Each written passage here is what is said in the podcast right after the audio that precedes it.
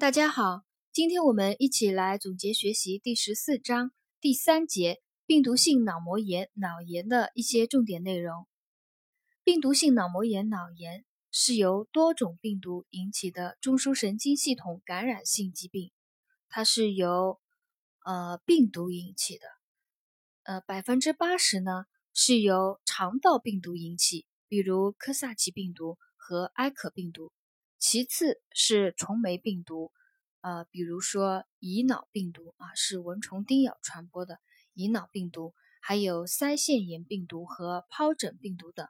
呃，记住呢，就是百分之八十啊。如果做到单选题，病毒性脑膜炎和脑炎，它主要是由什么病毒引起的呢？单选题我们就选是肠道病毒啊，就是科萨奇病毒，还有埃克病毒。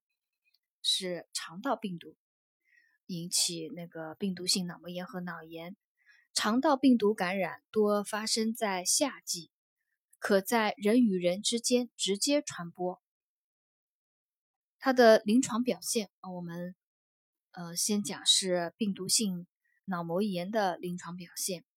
病毒性脑膜炎急性起病，可有数日前驱前驱症状，主要症状是发热。恶心、呕吐，年长儿可自述头痛、颈背和下肢疼痛，还有畏光等，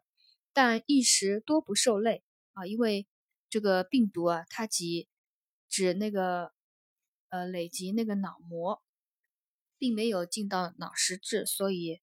啊患儿的意识呢多不受累，可有颈强直等脑膜刺激症啊，有颈强直脑膜刺激症。啊，没有局限性的神经系统体征啊，因为它的那个病变局限于脑膜炎啊，所以它没有那个脑实质没有受到损害呢，所以它没有局限性的神经系统体征，这是病毒性脑膜炎的临床表现。第二种呢，就是病毒性脑炎啊，病毒性脑炎患儿开始时症状较轻，为不同程度的发热。然后随着体温增高，可出现不同程度的意识障碍啊。病毒性脑炎，脑实质损害以后呢，它会出现不同程度的啊意识障碍。轻者呢，表情淡漠、嗜睡；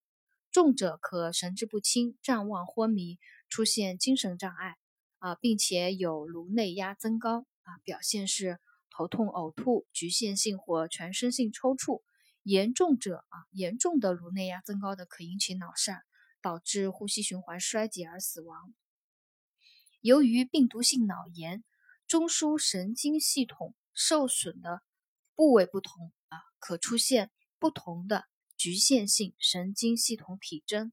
这是和病毒性脑膜炎有区别的。病毒性脑炎它由于中枢神经系统受损啊，不同的部位受损。可以出现不同的局限性的神经系统体征啊，比如类似急性横贯性脊髓炎，还有多发性神经根炎、急性小儿偏瘫、脑神经核受累或急性小脑共济失调等。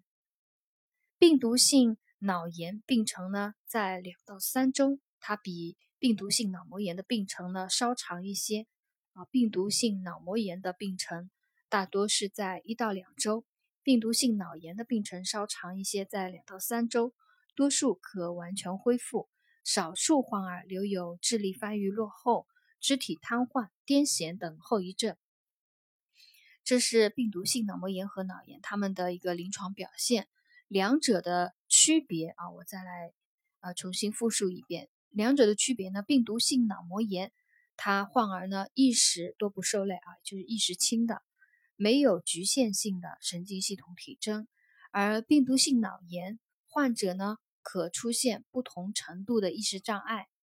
呃，根据中枢神经系统受损部位不同，可以出现不同的局限性的神经系统体征啊，这是两者的区别。另外还有一个区别就是，病毒性脑膜炎的病程呢，在一到两周，病毒性脑炎的病程稍长一些，在两到三周。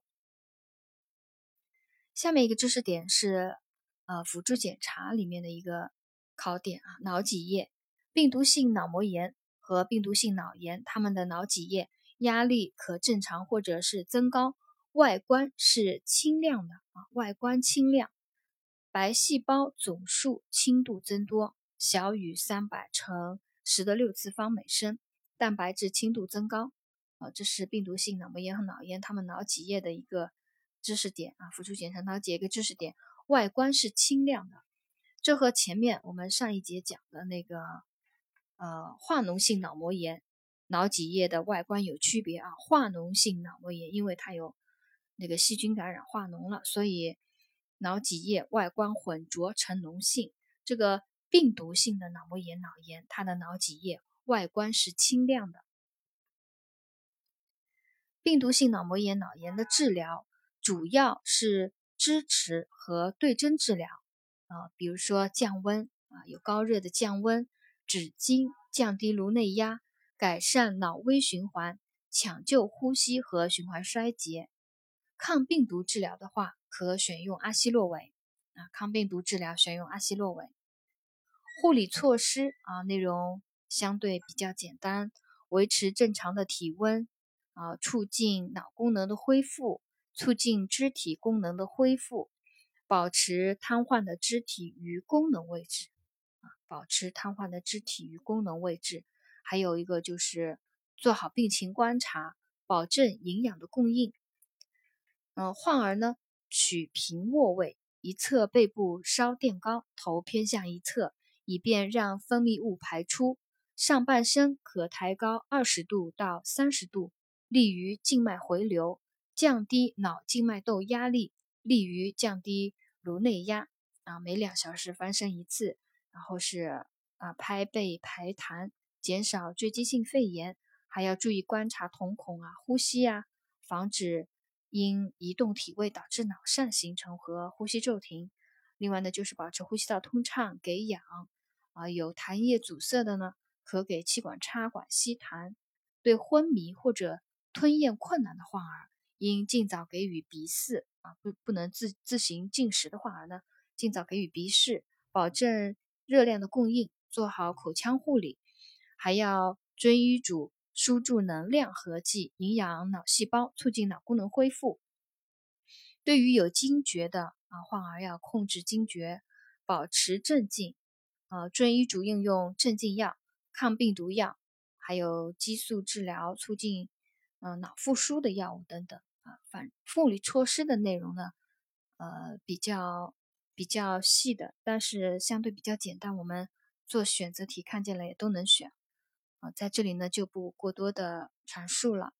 第三节病毒性脑膜炎、脑炎的重点内容呢，我们今天就总结学习到这里。